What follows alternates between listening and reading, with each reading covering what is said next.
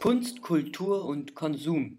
Eine Vorlesung von Prof. Dr. Stefan Poromka im Sommersemester 2017 an der Berliner Universität der Künste. Ich bin Maximilian Schulz und sitze hier wieder mit Stefan Poromka zum sechsten Mal.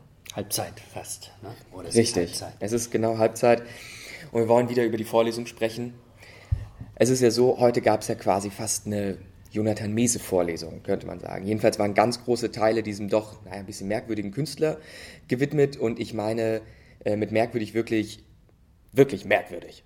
Ja, also man kann jetzt eigentlich auch an diesem, an diesem Gespräch dranbleiben, wenn man äh, noch nicht so viel von Mese weiß oder ihn nicht so gut kennt, denn wir verlinken wieder ganz viel von ihm unten und man kann sich auch die Videos und die Bilder, über die wir jetzt sprechen, äh, kann man sich dann äh, angucken. Ich wollte nämlich tatsächlich, also diesmal wie ganz konkret an einem Künstler etwas zeigen, nämlich eben an Jonathan Mese, eben so eine bestimmte äh, Bewegungsfigur, die eigentlich für uns wichtig ist. Also nachdem wir ja sozusagen wie jetzt die ganze Zeit mit dem Fetischcharakter der Ware ähm, beschäftigt haben oder mit den theologischen Mucken der Ware, wie ähm, Marx das nennt. Aber dabei ging es jetzt eigentlich auch in der Vorlesung oder auch in unseren Gesprächen immer erstmal nur um die äh, Produktionsseite, also um die Frage, wie wird die Ware eigentlich zum Fetisch? Und was macht der Fetisch dann eigentlich? Also welchen Zauber übt sie aus? Äh, auf die aus, die mit ihm ähm, in Berührung kommen und wie kann man jetzt eigentlich damit umgehen? Ich will nur kurz auf jeden Fall nochmal festhalten. Ich habe ja in den letzten Vorlesungen sozusagen wie genau darauf hingeführt, dass die Fetischisierung der Gegenstände dazu führt, äh, dass sich, du erinnerst dich, die Zeichen vom Bezeichneten ablösen, also die Maske selbstständig wird, der Inszenierungswert das Eigentliche ist, was in den Mittelpunkt rückt und dass ähm, wir darüber sagen, wie die Warenkultur als eine Form des Zeichenspiels verstehen können. Aber mehr noch, ich hatte auch darauf hingewiesen, dass man eine ganze Kulturtheorie darauf aufbauen kann, sozusagen Kultur als eine Form des Zeichenspiels äh, zu ähm, verstehen. Also Kultur als Zeichenspiel äh, in dem sich sozusagen wie zugleich kritisch, aber auch lustvoll, also heikel eigentlich, äh, äh, äh darauf verlassen wird, dass man mit diesen Zeichen auch äh, spielen kann und dass man äh, weiterspielen kann. Ich hatte auf diese berühmte Formel von Max Weber verwiesen, also dass wir sozusagen Kultur ein Bedeutungsgewebe ist, in das wir verstrickt sind und an dem wir weiter weben oder weiter stricken. Das ist ja so eine Grundformel von mir gewesen. Wir sind nicht draußen, sondern wir sind drin und wir können die Sachen nur von drin beobachten und äh, äh eigentlich, eigentlich weitertreiben. Also das war immer meine Idee, anhand der Ware zu zeigen, inwieweit man kulturtheoretisch davon was ableiten äh, äh kann und auch beobachten kann. Genau, das wäre ja aber dann quasi die Produktionsseite. Du hast heute aber dann vor allem über die Konsumptionsseite nachgedacht und äh, hast dann darauf verwiesen, dass Konsumption eben heißt, das Zeichenspiel selber mitspielen zu können. Ja, richtig. Aber also vielleicht ist das der Punkt, an dem wir so ein bisschen über Jonathan Mese reden können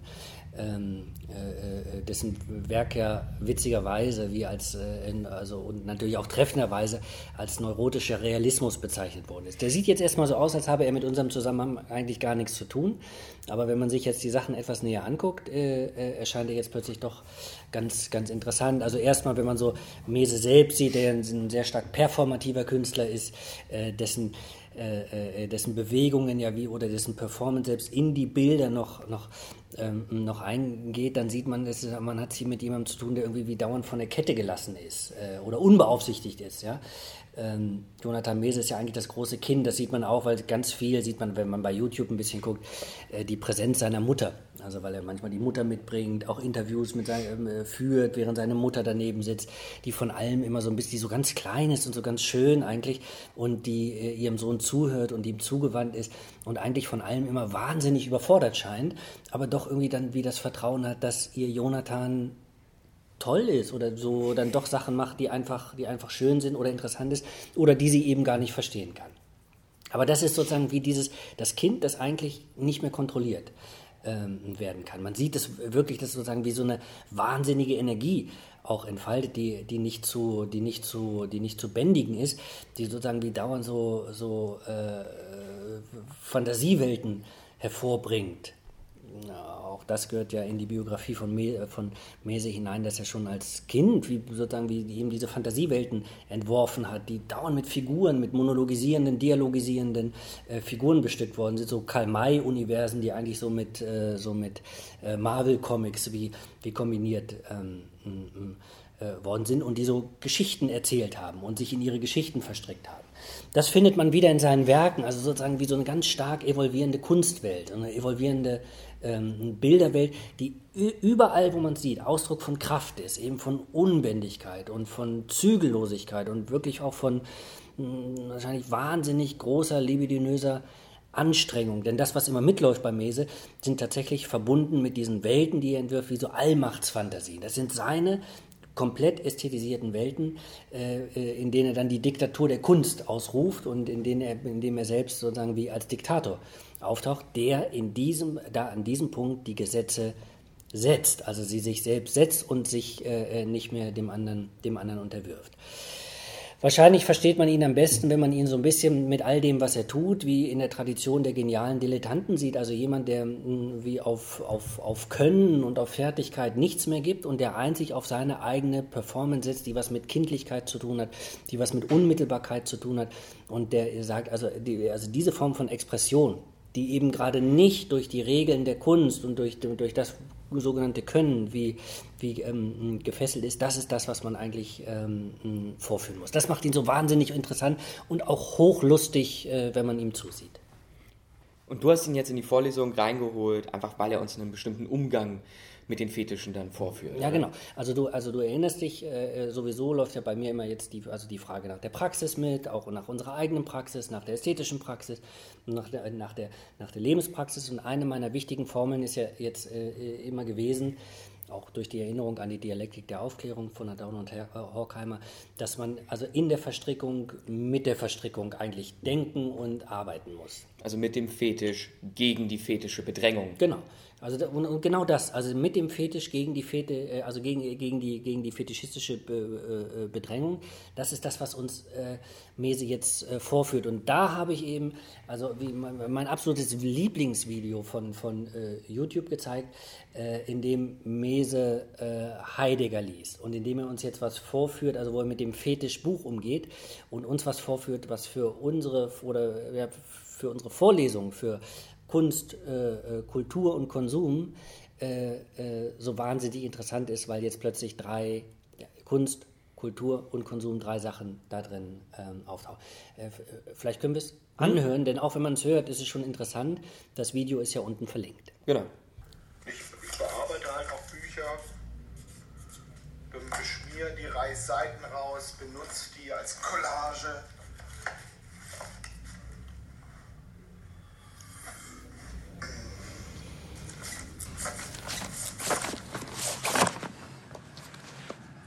Das ist alles Material.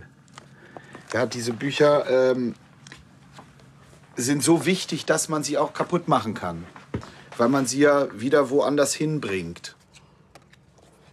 Das Theater des Grauens, The Theater of Blood, ist auch äh, ein Standardwerk, wie Artaud. Also wenn ich äh, mit Theater zu tun habe, muss ich mich mit Artaud beschäftigen. Und Artaud ist eben Daddy, Artaud Daddy, Artaud Daddy, Artaud Daddy. Ja, das muss man zusammenfügen. Arthur Daddy de Vincent Price. Arthur Daddy de Vincent Price. So kommt man zu neuen Formulierungen, neuen Geschöpfen. Ja, das macht Spaß. Das hat mit Assoziation nichts zu tun und auch nichts mit Improvisation. Das ist ein Missverständnis. Hier Sein und Zeit von Heidegger habe ich noch nie gelesen. Brauche ich auch nicht zu lesen. Ich finde das Buch so toll. Das reicht doch. Ich brauche doch einmal so zu machen, dann habe ich es hab intus. Wenn ich es so gemacht habe, dann habe ich es im Kopf. Mehr als äh, die meisten, die es gelesen haben. Weil die meisten, die es lesen, äh, die missverstehen es eh und nehmen es persönlich.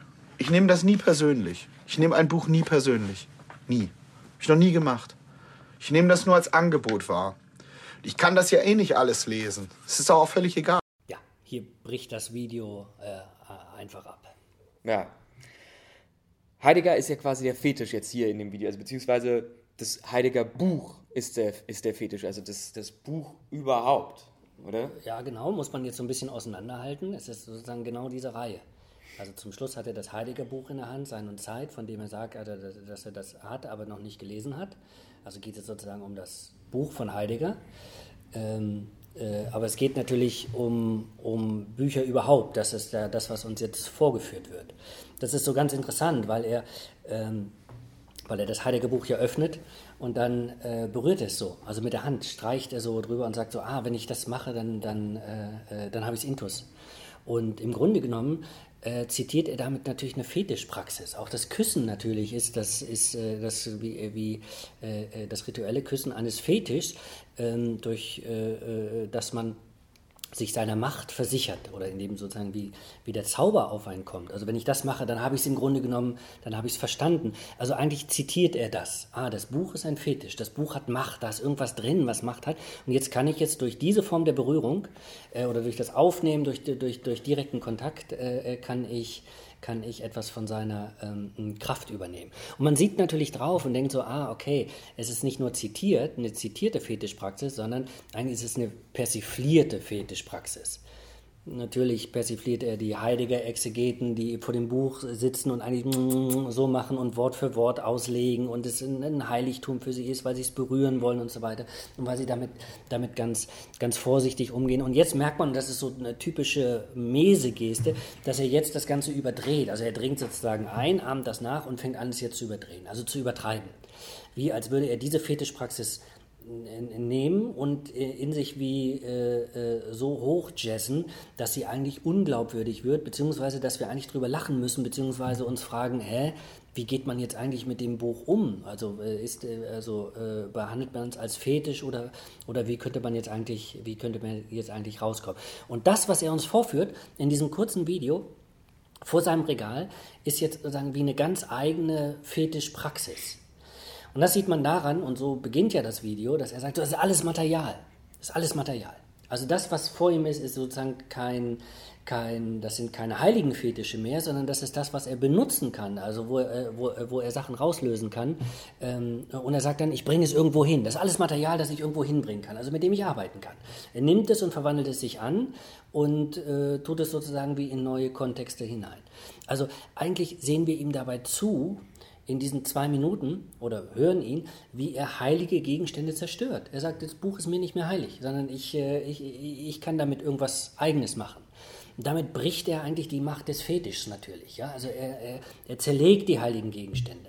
Und jetzt sehen wir ihm aber dabei zu, wie er sie in neue Fetische einbaut, also in seine Werke, Collagen daraus macht. Und man müsste dann in dem Sinn davon sprechen, dass es sozusagen wie so Individualfetische sind, also in denen er auftaucht, in denen auch seine Zerstörungskraft auftaucht und seine Macht, die ganzen Sachen wieder zusammenzufügen. Ich habe vorhin davon gesprochen, dass seine Werke ganz stark Ausdruck von, von diesen ästhetischen Allmachtsfantasien sind, in dem er alles bestimmt. Und tatsächlich sehen wir auf den Collagen dann ihn selbst, also Fotos von ihm selbst und dann auch all das, was er rausgerissen hat.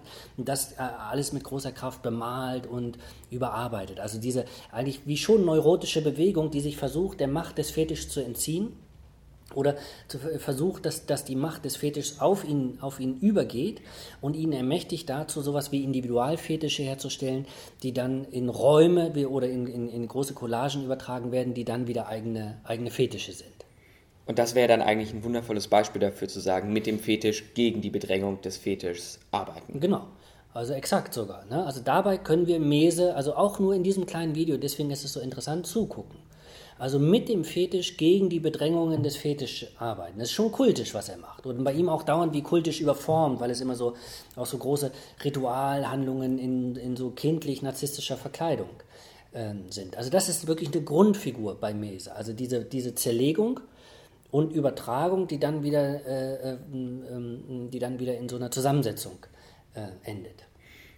Genau, und du hast ja noch ein zweites Video äh, gezeigt, das verlinken wir dann unten und das zeigt ihn ja im, im Atelier.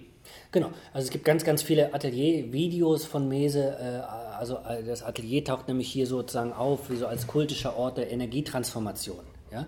Also äh, wo wir eben zusehen können, wie diese Fetische hergestellt werden. Also immer dieser Akt der Verwandlung ist zu sehen, der Künstler bei der Arbeit. Das ist ja selbst ein Topos eigentlich, selbst ein Fetisch müsste man sagen. Also diese Bilder kennen wir ja, also die, die Künstler in ihren Ateliers. Was machen sie da? Wir treten ein in das Heiligtum, wir sehen, äh, wie sie ihre Pinsel berühren und wie sie die Farbe auftragen und so alles, alles so ganz, ganz, also ähm, eigentlich, eigentlich, wie, eigentlich wie in der Kirche. Aber ich meine, genau hier ja eben nicht. Genau, also einerseits schon Kirche, andererseits aber jetzt wieder gebrochen. Äh, wir sehen ihn nämlich sozusagen wie tanzen und an mehreren Werken gleichzeitig arbeiten und das so beschmieren, mit den Händen beschmieren, mit Pinseln beschmieren und dann singt er noch dazu. Eigentlich macht er sich über diesen Fetisch heiliger Künstler, heiliges Werk, heiliger Ort, Atelier, macht er sich eigentlich lustig. Vielleicht können wir ganz kurz auch hier reinhören, wir haben es unten verlinkt, aber nur reinhören, damit äh, klar ist, äh, was er da eigentlich, was er da eigentlich äh, macht. Ich sing für euch Burschen das Lied der Salonfähigkeit. Also freut euch, dass euch das wenigstens jemand abnimmt.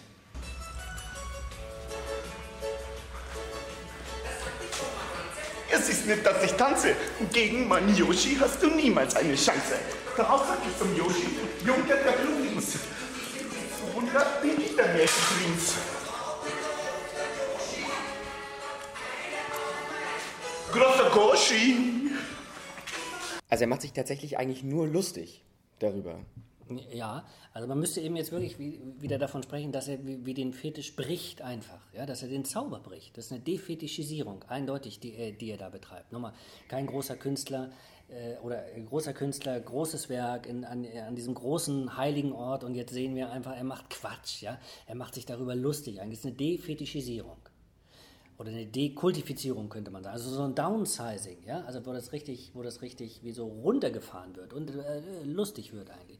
Und gleichzeitig sehen wir natürlich aber, das ist ein Upgrading, also weil das ist seine Kunst, also daraus besteht das. Daraus, das ist das, was wir sehen, auch wenn wir die Bilder sehen, dass er dauernd, dass wir einem Künstler zusehen, der gegen dieses Heilige verstößt und der diese Fetische wie runterbricht und das eigentlich ähm, unterläuft, um sich dann natürlich im Unterlaufen zu überhöhen, also um die Diktatur der Kunst darüber äh, wie einzusetzen. Deine Formel in der Vorlesung ist ja gewesen, der Fetisch wird bearbeitet und defetischisiert, aber nur um dabei eigentlich refetischisiert zu werden. Das stimmt, äh, genau. Also es ist sozusagen, das sieht jetzt also nach einem Hin und Her aus, also Defetischisierung, äh, und dann wird es aber refetischisiert offensichtlich von ihm, aber äh, der, der Re-Fetisch, wie man ihn nennen müsste, ist nicht mehr dasselbe wie, wie, der, wie, der, wie der Fetisch vorher, denn er erscheint einfach als ein Gebrochener. Also in ihm ist die Macht eindeutig verschoben. Ja?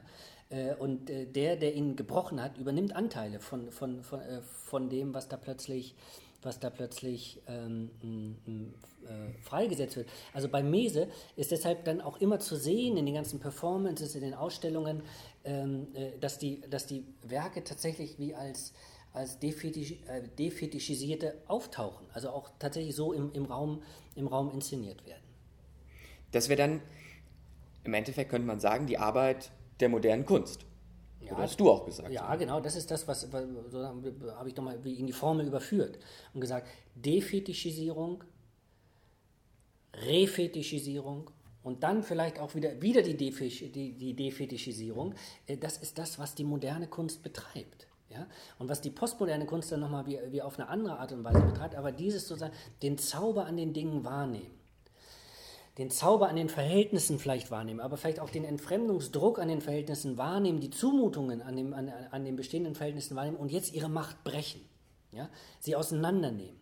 Also wie äh, äh defetischisieren, ihnen den Zauber nehmen. Und in dem Moment, wo man zerlegt, dann aber wiederum neu zusammensetzen, also so Collagetechniken anzuwenden. Äh, und über das Zusammensetzen wie eine Macht darüber zu bekommen, die natürlich eine Individual äh, eine Macht ist. Das heißt sozusagen wie, also es gibt immer diese Grundfigur, die wie den Mythos aufnehmen, also ihn wahrnehmen und ihn dann aber gleichzeitig brechen. Dann aber nicht glauben, dass man ihm sozusagen endgültig entkommt, sondern ihn immer in diesem Prozess weitertreiben. Also das sieht man auch bei Mese. Defetischisierung, wird überführt in eine Refetischisierung, die wieder in eine Defetischisierung über, äh, überführt wird, die wieder und, so weiter. Ja, also es, es, sind sozusagen die, äh, das sind Prozesse, die auch nicht eigentlich in fertigen Werken enden, sondern der Werkprozess besteht aus diesem ständigen Hin, äh, hin und Her, ähm, den man eigentlich sozusagen wie in der Figur der Dialektik der Aufklärung wiederfindet, weil sie eben dauernd sich selbst überprüft oder weil sie der Macht des Fetischs nicht dadurch verfallen will, dass sie stillsteht und denkt so, ah, jetzt habe ich es im Grunde genommen.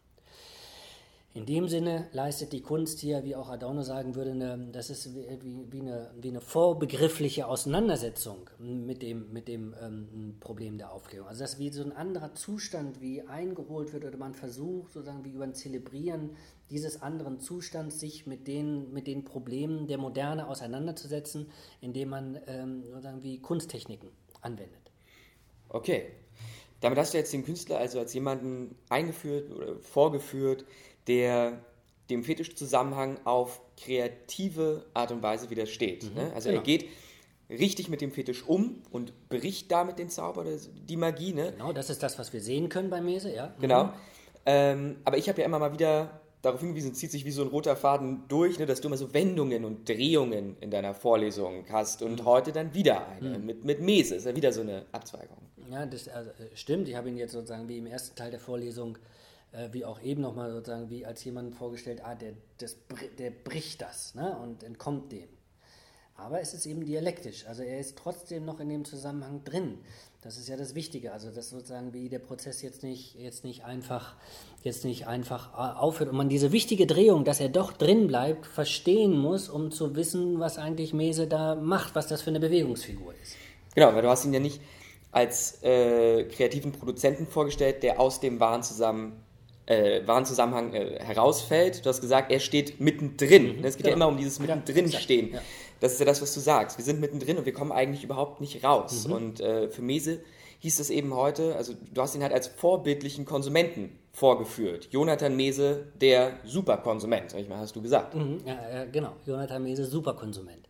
Also nicht, nicht, nicht als Produzent in erster Linie, sondern als äh, Konsument. Und ich habe das so ein bisschen überblendet und habe hab gesagt, ah, äh, man muss sich das nochmal genau angucken. Mese steht vor seinem Bücherregal. Und äh, was macht er da eigentlich? Ja, wir sehen ihn wie, und dann habe ich so überblendet, sozusagen, wie man im Supermarkt vorm Regal steht. Man wählt nämlich aus. Ja?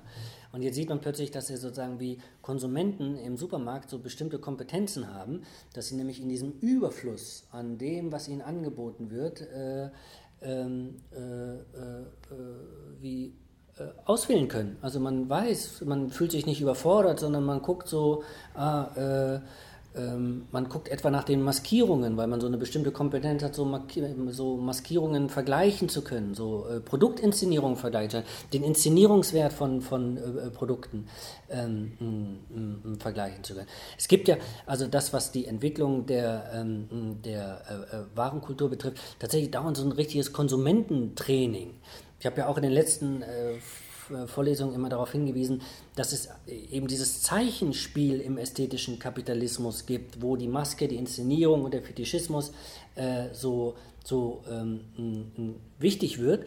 Und das war aber nur von Produzentenseite gedacht. Genauso braucht man ja jemanden, der im Grunde genommen mit all dem zurechtkommt und mit dem mitspielt. Und das ist der Konsument. Der Konsument ist sozusagen wie der kompetente Zeichenleser, der in dieses Fetischspiel einsteigt, das ihm dauernd von den Waren angeboten wird, also mit dem Überangebot von Waren zurechtkommt, der mit der Maskierung und Inszenierung der Waren zurechtkommt, ähm, der die Waren prüfen kann, der sich, der sich einen Gebrauch für sich Nutzen imaginieren kann, der gucken kann, äh, ob äh, die, die Produkte, die man da auswählt, zu einem passen oder nicht oder zu wem sie noch passen, also der die Ware zuordnen kann. Äh, der sich die Ware anverwandeln kann also, und der sich Situationen denken kann, in denen er dann tatsächlich die Ware wie die, oder den Sinn der Ware im Konsum äh, dann auch tatsächlich entfalten kann. Das sind alles Kompetenzen, die in der Warenkultur entstehen und die den Konsumenten sozusagen wie sukzessive erziehen und eben weiter äh, es ihm ermöglichen, seine Kompetenzen zu erweitern. Weil die Warenzirkulation braucht ja im Endeffekt diesen kompetenten Kunden. Ja, äh, ohne ihn kommt sie im Grunde genommen nicht aus. Man könnte das Spiel jetzt auch immer umdrehen und sagen, die ganze Warenästhetik reagiert sozusagen auf die Wahrnehmungsform der, ähm, der Konsumenten. Es gibt, es ist für unseren Zusammenhang natürlich auch ähm, absolut wichtig, es gibt ja verschiedene so, so äh, Konsumkulturtheorien, die äh, dem Konsumenten immer so verschiedene Aufgaben äh, zuschreiben. Und eine äh, äh, Konsumkulturtheorie geht sozusagen wie vom, vom, vom, vom äh, äh eigentlich vom doofen Kunden aus, also der eben überhaupt gar keine Kompetenzen hat, sondern dem alle Kompetenzen im Grunde genommen genommen werden. Das ist so die Formatierungstheorie oder Entfremdungstheorie, könnte man sagen. Also das ist immer die Idee, dass Konsumenten eigentlich nur zu willigen Vollstreckern so kapitalistischer Zwangsmechanismen geformt werden. Also sie kaufen entfremdende Waren, äh, die dann im äh, die oder die eigentlich aus einer entfremdeten Produktion herauskommen. Und sie halten damit, dass, dass das gekauft wird, dauernd, äh, eigentlich nur dieses entfremdende äh, Wirtschaftssystem in Gang. Und zwar ein Wirtschaftssystem, in, sie, in, dem sie dauernd weiter formiert werden als Kunden, die immer weiter diese entfremdenden Waren kaufen. Das wäre dann eigentlich das, was wir bei Wolfgang Fritz Haug in der Kritik der Warenästhetik hatten. Genau, also äh, wenn man daraufhin nochmal äh, das liest, was äh, Wolfgang Fritz Haug in, in der Kritik der Warenästhetik entfaltet, dann sieht man genau das. Also eigentlich ist es so erstaunlich, weil er, weil er den, den Konsumenten einfach für doof hält. Also ihm wird gar keine Kompetenz. Wir werden überall belogen und betrogen und können eigentlich nichts dagegen machen, außer wie so einen superkritischen Zusammenhang entwickeln, mit dem wir jetzt wie ausbrechen können und den, und den, und den ähm, Zauber auflösen können. Dagegen gibt es aber schon Konsumkulturtheorien, die viel stärker auf die Kompetenzen setzen. Also es gibt etwa sowas, was man wie die Identitätstheorie nennen könnte, die jetzt sagt, ah, es werden, werden vom, in, innerhalb dieses Zeichenspiels, dieser Maskierungen und der Inszenierungen der Ware und den Geschichten, die erzählt werden, äh, äh, werden äh, Konsumenten wie dazu erzogen, ähm, sozusagen wie in, diesen, in, dem, in dem Überfluss an all den Sachen, die einem jetzt so vorgeführt werden und so bunt vorgeführt werden und mit immer neuen, mit immer neuen Geschichten vorgeführt werden, wie äh, dazu angeleitet, sich Kompetenzen anzueignen, dass sie sich doch orientieren können. Und die Identitätstheorien, ich nenne die mal Identitätstheorien, gehen dabei davon aus, dass man sozusagen wie beim Konsumieren sich anfängt, sich selbst zu beobachten und immer auch andere äh, zu beobachten. Also wie die was auswählen, äh, was die konsumieren und wie die das Konsumieren eigentlich, ähm, eigentlich zeigen. Und über dieses Beobachten schaffe ich mir Orientierung in diesem Überfluss, der mir angeboten wird, dadurch, dass ich sozusagen wie, dass ich Konsumentengruppen identifizieren kann. Leute, die dasselbe konsumieren wie ich oder ich halte mich an Gruppen, die was Bestimmtes konsumieren und in dem Moment, wo ich das auch konsumiere, kann ich mich, äh, kann ich mich zu der Gruppe zählen und kann davon andere Gruppen unterscheiden und sagen, ah, die, die konsumieren was, was ich aber nicht konsumieren will. Das ist das, was demonstrativer Konsum genannt wird. Also es ist nicht nur sozusagen, was ich jetzt für meinen eigenen Gebrauch mache, sondern ich zeige das. Ich, und ich beobachte das an mir als demonstrativen Konsum, ich kann es aber auch, kann es aber auch an anderen ähm, sehen. Und über dieses Vergleichen und dieses sich, sich selbst beobachten entsteht eben sozusagen wie eine Identität. Also die, wie, ah, das bin ich. ich bin, äh, das, also über den Konsum kann ich mein Ich definieren in Zugehörigkeit zu einer bestimmten Konsumentengruppe. Und das ist natürlich eine wahnsinnige Kompetenz, also die natürlich auch wie schräg aussieht, weil man jetzt sagt, ah, okay, die Leute kaufen und konsumieren und definieren darüber ihre Identität auch irgendwie schlimm. Wolfgang Fritz Haug hätte es total schlimm gefunden als Entfremdungszustand. Aber gleichzeitig ist es sozusagen die Möglichkeit, sich wie sich da, da, wo man wo man sich sozusagen wie sich selbst gar nicht hat oder sich selbst gar nicht spürt, sozusagen probeweise zu entwickeln, indem man bestimmte Konsumformen wie ähm, äh, äh, in Gang setzt. Das ist fast schon verwandt, nämlich der, wie der dritten Konsumkulturtheorie, von der ich auch heute gesprochen habe, die jetzt sozusagen nicht mehr vom doofen Konsumenten ausgeht, auch die nicht mehr nur von dem Konsumenten ausgeht, der nur in seiner Identität einrasten will und da bleiben will, sondern ähm, die man so die Transformationstheorie ähm, nennen könnte. Also wo noch mehr Kompetenzen wie entwickelt werden, so Superkompetenzen könnte man sagen. Und die, diese Transformationstheorie als Konsumkulturtheorie geht im Grunde genommen da, äh, davon aus, dass sich Konsumenten wie gar keineswegs, also den vorgegebenen Regeln der Produkte unterwerfen, sondern eigentlich dauernd sowas wie einen kreativen Umgang mit diesen Produkten entwickeln, durch den die Produkte in dem, was sie sind, eigentlich transformiert werden, also weiterentwickelt werden, also indem sie in andere Kontexte wie eingebaut werden. Zugleich, und davon geht die Transformationstheorie aus, zugleich, also es wird nicht nur das Produkt transformiert, indem es in einen anderen Kontext gesetzt wird, sondern auch die Konsumenten transformieren sich selbst, also sie entwickeln sich durch den Konsum weiter, also die eignen sich das an und über diese Aneignung verwandeln sie sich im Grunde genommen. Mehr noch, der Transformationstheorie nach wird sozusagen vom Konsum erwartet, dass ihnen äh, wie Transformationsangebote gemacht werden und Spielräume geöffnet werden, mit denen, sie, mit denen man dann eigentlich, eigentlich äh, arbeiten kann. Und das erinnert uns natürlich dann eher wieder an Hartmut Böhme und äh, die Fetischtheorie, ne, der gesagt hat, dass man Fetische als Medien verstehen sollte, beziehungsweise kann, ja.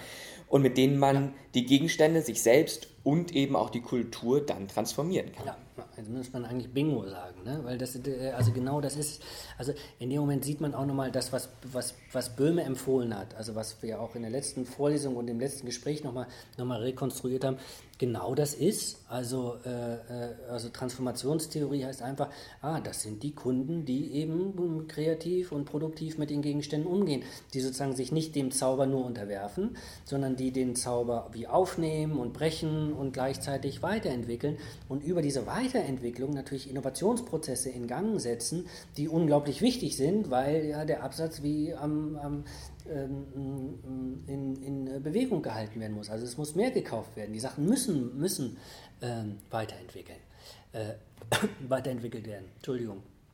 Also, äh, und aus dieser Perspektive, aus dieser Perspektive der, der Transformationstheorie, und jetzt komme ich nochmal zurück zum Mese, erscheint uns Mese jetzt nochmal mit dem, was er da tut am Regal, und mit der, mit, mit, der, mit der Art von Kunst, die er macht, nochmal als was ganz Besonderes. Denn er führt uns sich nämlich, also wir sehen ihn vom Regal und was macht er jetzt eigentlich?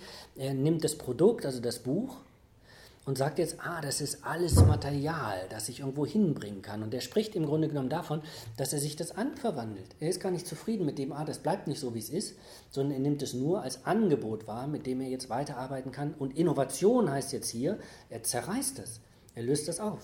Ja, er arbeitet damit ähm, kreativ und produktiv weiter, um eben neue Fetische herzustellen.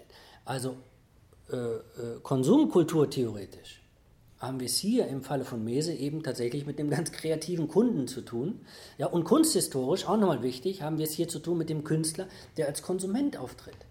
Also das ist, glaube ich, eine wichtige, weil ich davon gesprochen habe, ah, äh, also in der Verstrickung gegen die Verstrickung arbeiten. Mese ist eben kein Künstler, der dem Zusammenhang entkommt, sondern der einen Spielraum, äh, einen Spielraum entwickelt, der aber jetzt sozusagen auch noch verstrickt bleibt, weil das eben tatsächlich äh, eine, eine, eine Kulthandlung ist, die er vollzieht, die in, in, der, in der Konsumkulturtheorie sozusagen wie immer schon eingepreist ist.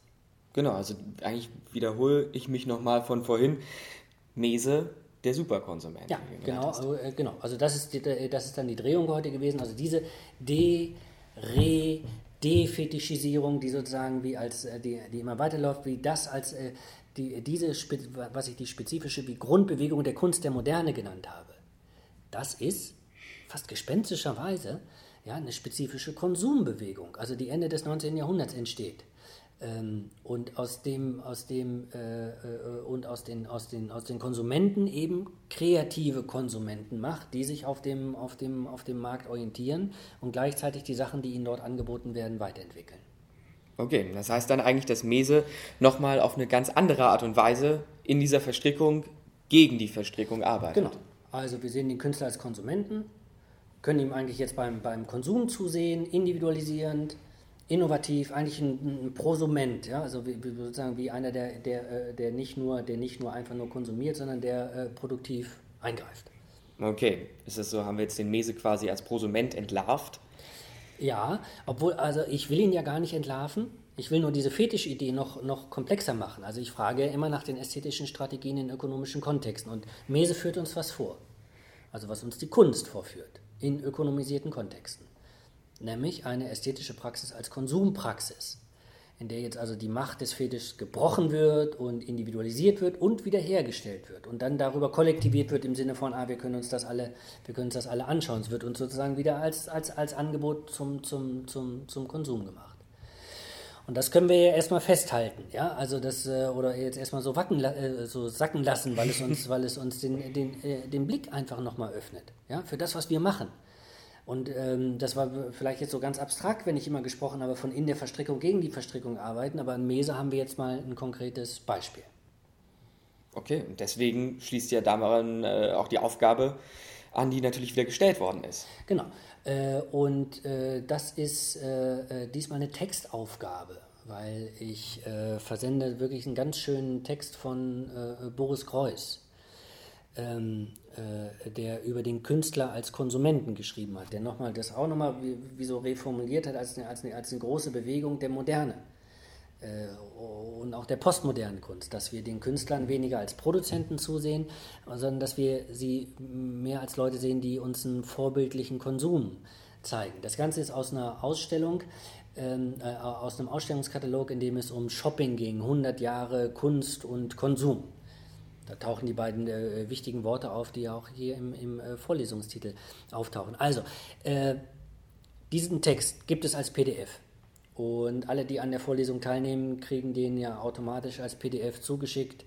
Äh, und äh, wer zufällig nicht auf der Liste steht, und das geht raus an alle, die uns zuhören, müsste mir äh, eine Mail schreiben und dann äh, müsste man mal gucken, ob man, an, ob man auch an das PDF kommen könnte. Also ein ganz schöner Text. Und die Aufgabe ist jetzt, ist jetzt äh, zur nächsten Woche, sich diesen Text einfach mal durchzulesen. Und ähm, ähm, äh, dann wird man da den Satz lesen von Greuß, der Akt der Kunstproduktion ist selbst zu einem Akt des Shopping geworden. Also so, so weit dreht er das. Der Akt der Kunstproduktion ist selbst zu einem Akt des Shopping geworden. Und meine Frage ist jetzt einfach, wenn man diesen Text liest, so ein bisschen durchgeht, was meint er eigentlich und warum sagt er das? Und man kann übrigens den Greuß-Text auch mesetechnisch lesen und so drüber fassen und ausreißen und irgendwo äh, alles Material, das ich irgendwo hinbringe. Ja, na klar, weil das vielleicht auch, damit dieser Text von Greuß nicht zum Fetisch wird, sondern wir auch ähm, mit den Sachen gegen die Sachen arbeiten müssen oder wie auch immer. Also das ist die Aufgabe für das nächste Mal. Und ich werde diesen Greuß-Text mit diesem Greuß-Text dann auch in der nächsten Vorlesung beginnen. Wer ihn jetzt also nicht liest, wird im nächsten Gespräch dann auch nochmal was darüber hören und ich werde diese, diese These nochmal, diese Thesen nochmal äh, äh, so ein bisschen entfalten. Wunderbar. Lieben Dank. Ja. Und dann sehen wir uns nächste Woche. Wir sehen uns nächste Woche. Ne? Bis dann, Max. Bis dann, Stefan. Tschüss. Kunst, Kultur und Konsum. Eine Vorlesung von Prof. Dr. Stefan Poromka im Sommersemester 2017 an der Berliner Universität der Künste.